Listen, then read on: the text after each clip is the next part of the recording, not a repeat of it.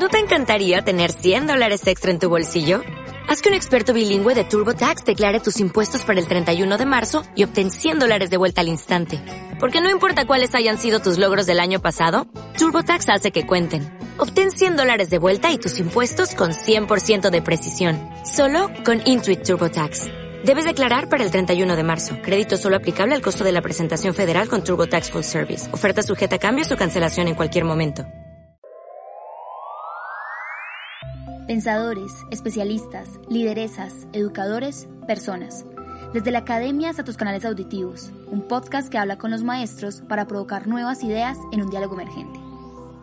Hola a todas y todos los oyentes del podcast Derechos, un espacio en donde los saberes del aula se transportan a un escenario de conversación. Bienvenidos y bienvenidas de nuevo a este, nuestro segundo capítulo. Les recuerdo que soy Sofía Gómez y estaré acompañándolos en este encuentro radial, en donde los derechos y las preguntas que tengamos alrededor de ellos serán el hilo conductor de nuestra charla.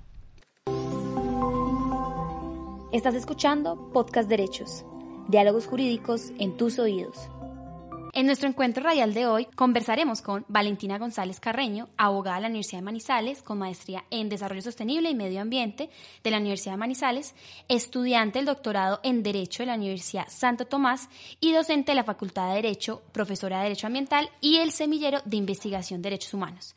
También escritora del artículo de investigación Imaginarios colectivos de los habitantes de la zona aledaña a la quebrada Manizales. Hola Valentina, gracias por estar acá con nosotros. Hola, buenos días Sofía, muchas gracias a ti por la invitación. Queremos conversar, por supuesto, de estos temas que acabamos como de introducir en tu experiencia y queríamos preguntarte cómo comenzó tu inclinación por investigar los derechos fundamentales, en específico el derecho a la alimentación al realizar estas investigaciones con la quebrada Manizales. Bueno, creo que ahí surge como un, un, interés fundamental al estudiar derecho. Creo que todos llegan pues a la carrera por querer salvar el mundo y porque el mundo sea más justo. Entonces, como desde esa premisa y desde ese interés que me llevó a estudiar derecho fue que arranqué como a analizar y investigar toda la vulneración de estos derechos fundamentales. Ya luego pues entro como a la maestría en desarrollo sostenible y medio ambiente y manejo esa línea de la fundamentalidad del derecho al medio ambiente, o sea, la, el cómo se liga o cómo va intrínsecamente ligado ese derecho a los derechos fundamentales y me surge una línea de estudio nueva que es el derecho a la alimentación, pues que es un tema supremamente interesante y que se abarca a nivel internacional. ¿Y cómo lo desarrollaste en la quebrada Manizales? ¿Cómo fue ese proceso? Sobre la quebrada Manizales, trabajé en un macroproyecto que iba pues relacionado con esta comunidad. No me había pues como inquietado mucho, pero cuando entré y leí el proyecto, el macroproyecto en su generalidad, pues me interesó muchísimo y dije, bueno, el proyecto iba más encaminado como a la parte económica, la parte de desarrollo urbano, de desarrollo comercial e industrial. Y yo dije, pero pues acá se pueden tocar derechos fundamentales, vamos a ver si se vulneran o no se vulneran y cómo se protegen estos mismos. ¿Y se vulneraban en algún momento? ¿Descubriste algo en la quebrada Manizales? Sí, claro, o sea, históricamente la quebrada Manizales había sido las personas que vivían ahí en la quebrada Manizales, su economía se alimentaban de la quebrada, etcétera, y ya cuando se industrializó el sector, pues obviamente muchos de sus derechos fueron vulnerados, el derecho a la alimentación, el derecho a la salud, etcétera. Pues a pesar de que estas empresas han hecho un esfuerzo importante por salvaguardar todo el medio ambiente, pues no cabe duda que el desarrollo económico tecnológico pues vulnera y afecta mucho el medio ambiente. Cuando hablas de ese tipo como de narrativas que realizaste y al final causa observación, como que me descubre la duda de que, por supuesto, detrás del derecho, eh, digamos, como de estos derechos del medio ambiente, ¿cierto? Existe en un subcontexto el derecho a la alimentación, ¿cierto? Que son derechos fundamentales. A veces, a pesar de que estamos rodeados, pues, como derechos, en este caso los fundamentales, se percibe como una lejanía de la comprensión de los mismos. En tus palabras y para la comprensión nuestra, ¿cómo explicarías tú esos derechos fundamentales? ¿O qué son? ¿O, no sé, cómo se protegen? Bueno, los derechos fundamentales son los derechos que tenemos todas las personas, ¿cierto? Mira que aquí van marcado el derecho a la vida, el derecho a la salud, a la educación, al trabajo, el derecho a la alimentación, pues constitucionalmente están los derechos sociales, económicos y culturales, pero pues ya obviamente se ha revisado y se ha interpretado la fundamentalidad, o sea, sin alimentos, si una persona no está nutrida ni nada, le va afectando otros derechos como la salud y la vida. Claro.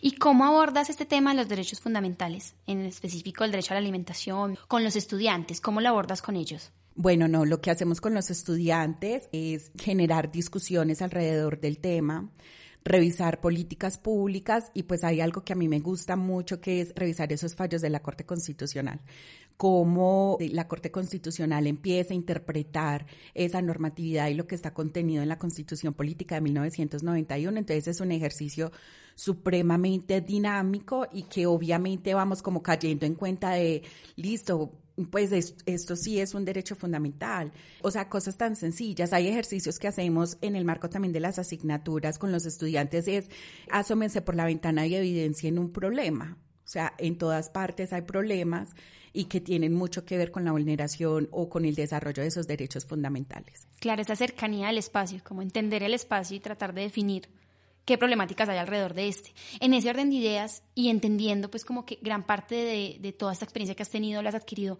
en las universidades, en tus estudios, en la facultad, ¿por qué valdría la pena entonces que uno estudiara derecho para comprender estos temas?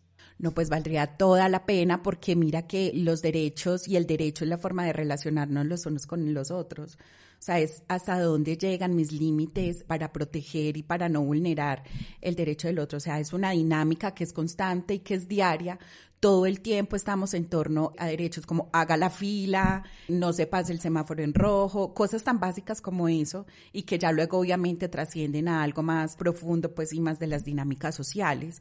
Entonces creo que el derecho es supremamente importante, supremamente amplio, no solamente pensarlo en clave de derechos humanos o derechos fundamentales, sino pensarnos también como seres parte de una sociedad. Historias por conocer la integración de la ciencia en las artes, la literatura y el cine. Y ya para finalizar, ¿qué película o libro o charlatet nos recomiendas que te guste y esté relacionada con el derecho o el derecho a la alimentación que quieras sugerir a quienes nos escuchan? Hay una película que me gusta mucho y es Los colores de la montaña, que nos invita a reflexionar un poco a través de la mirada de unos niños, de las transformaciones sociales que se dan en el marco de un conflicto y nos permite evidenciar en lógica de derechos humanos cómo se permean y cómo se empiezan a estructurar nuevas relaciones alrededor de la protección y la realización de estos derechos humanos. Y recomiendo un libro que se llama El hambre de Martín Caparrós, que por su formato pues es un libro que es muy ameno y muy fácil como de digerir y nos da una comprensión muy amplia de cómo se ha manejado el tema de las hambrunas a nivel mundial.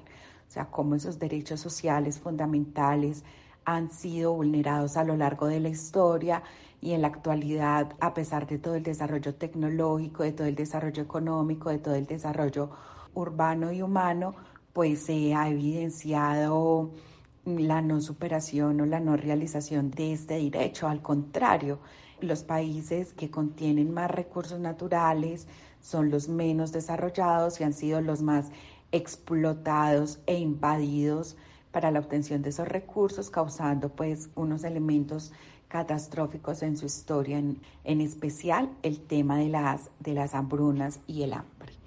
Sin duda alguna, entonces estamos rodeados de derechos en las películas, en los libros que nos ha recomendado, en las trayectorias que hemos hablado y por supuesto en nuestra cotidianidad.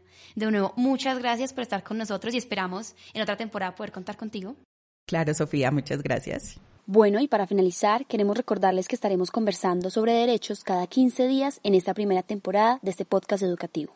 En el próximo capítulo conversaremos con Joana Marín sobre los derechos de las mujeres el Estado ahí asume, digámoslo de algún modo, una obligación de protección, pero sobre todo en este caso de prevención de la violencia contra las mujeres, pues porque esto va de la mano con la garantía constitucional que debe brindarse.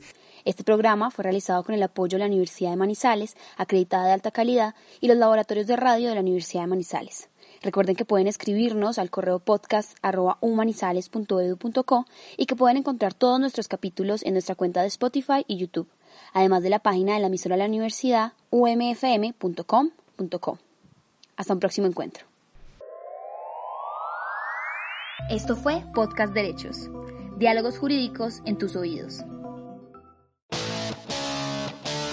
Si eres un apasionado de las leyes y sueñas con ser parte de la rama judicial, conecta tu futuro con nuestra experiencia. Estudia Derecho en jornada diurna y nocturna en la Universidad de Manizales, acreditada de alta calidad. Inscríbete en www.humanizales.edu.co, vigilado Ministerio de Educación Nacional.